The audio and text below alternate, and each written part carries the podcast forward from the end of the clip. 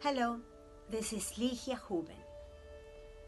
Today we'll be talking about how to feel better, how to have a sense of, well being.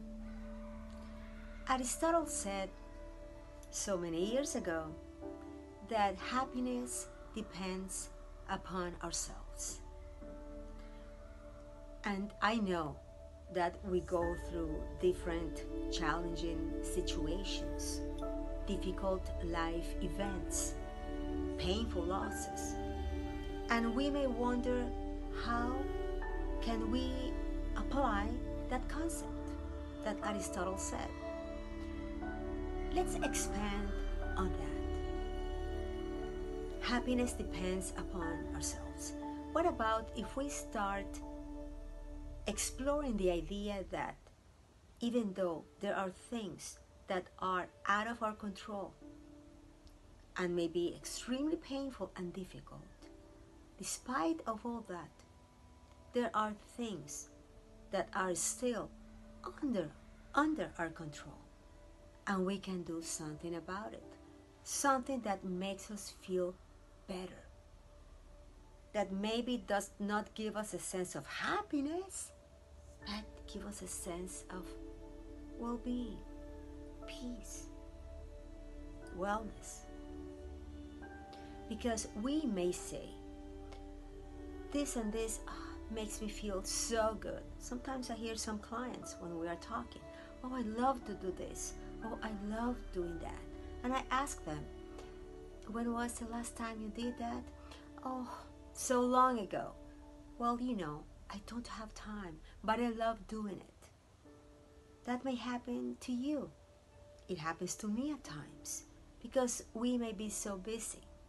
However, I ask you and I suggest that you do the following exercise. Take a piece of paper and write five things that bring to you a sense of well being of joy. Five things. And then take a look at them and see how many of those things do you do on a regular basis. It may be like reading a good book, going to the beach and just watch the, the, the sunset, the, the sunrise, just being there maybe going to um, to have lunch with friends, watch a movie, maybe go on a trip, taking a meditation class, whatever, a massage, whatever that brings you joy. And notice how many of those things do you do on a regular basis. And if you catch yourself not doing many of them, start this week incorporating one of them. Then next week, you do another one until you incorporate all of them into your life. And you'll notice you'll feel better. You'll have a greater sense of well being. If you are already doing all those things that make you happy, Congratulations, that's beautiful because you're taking care of yourself. So, in that case, think about other new things that will bring you joy and start doing them as well. Okay?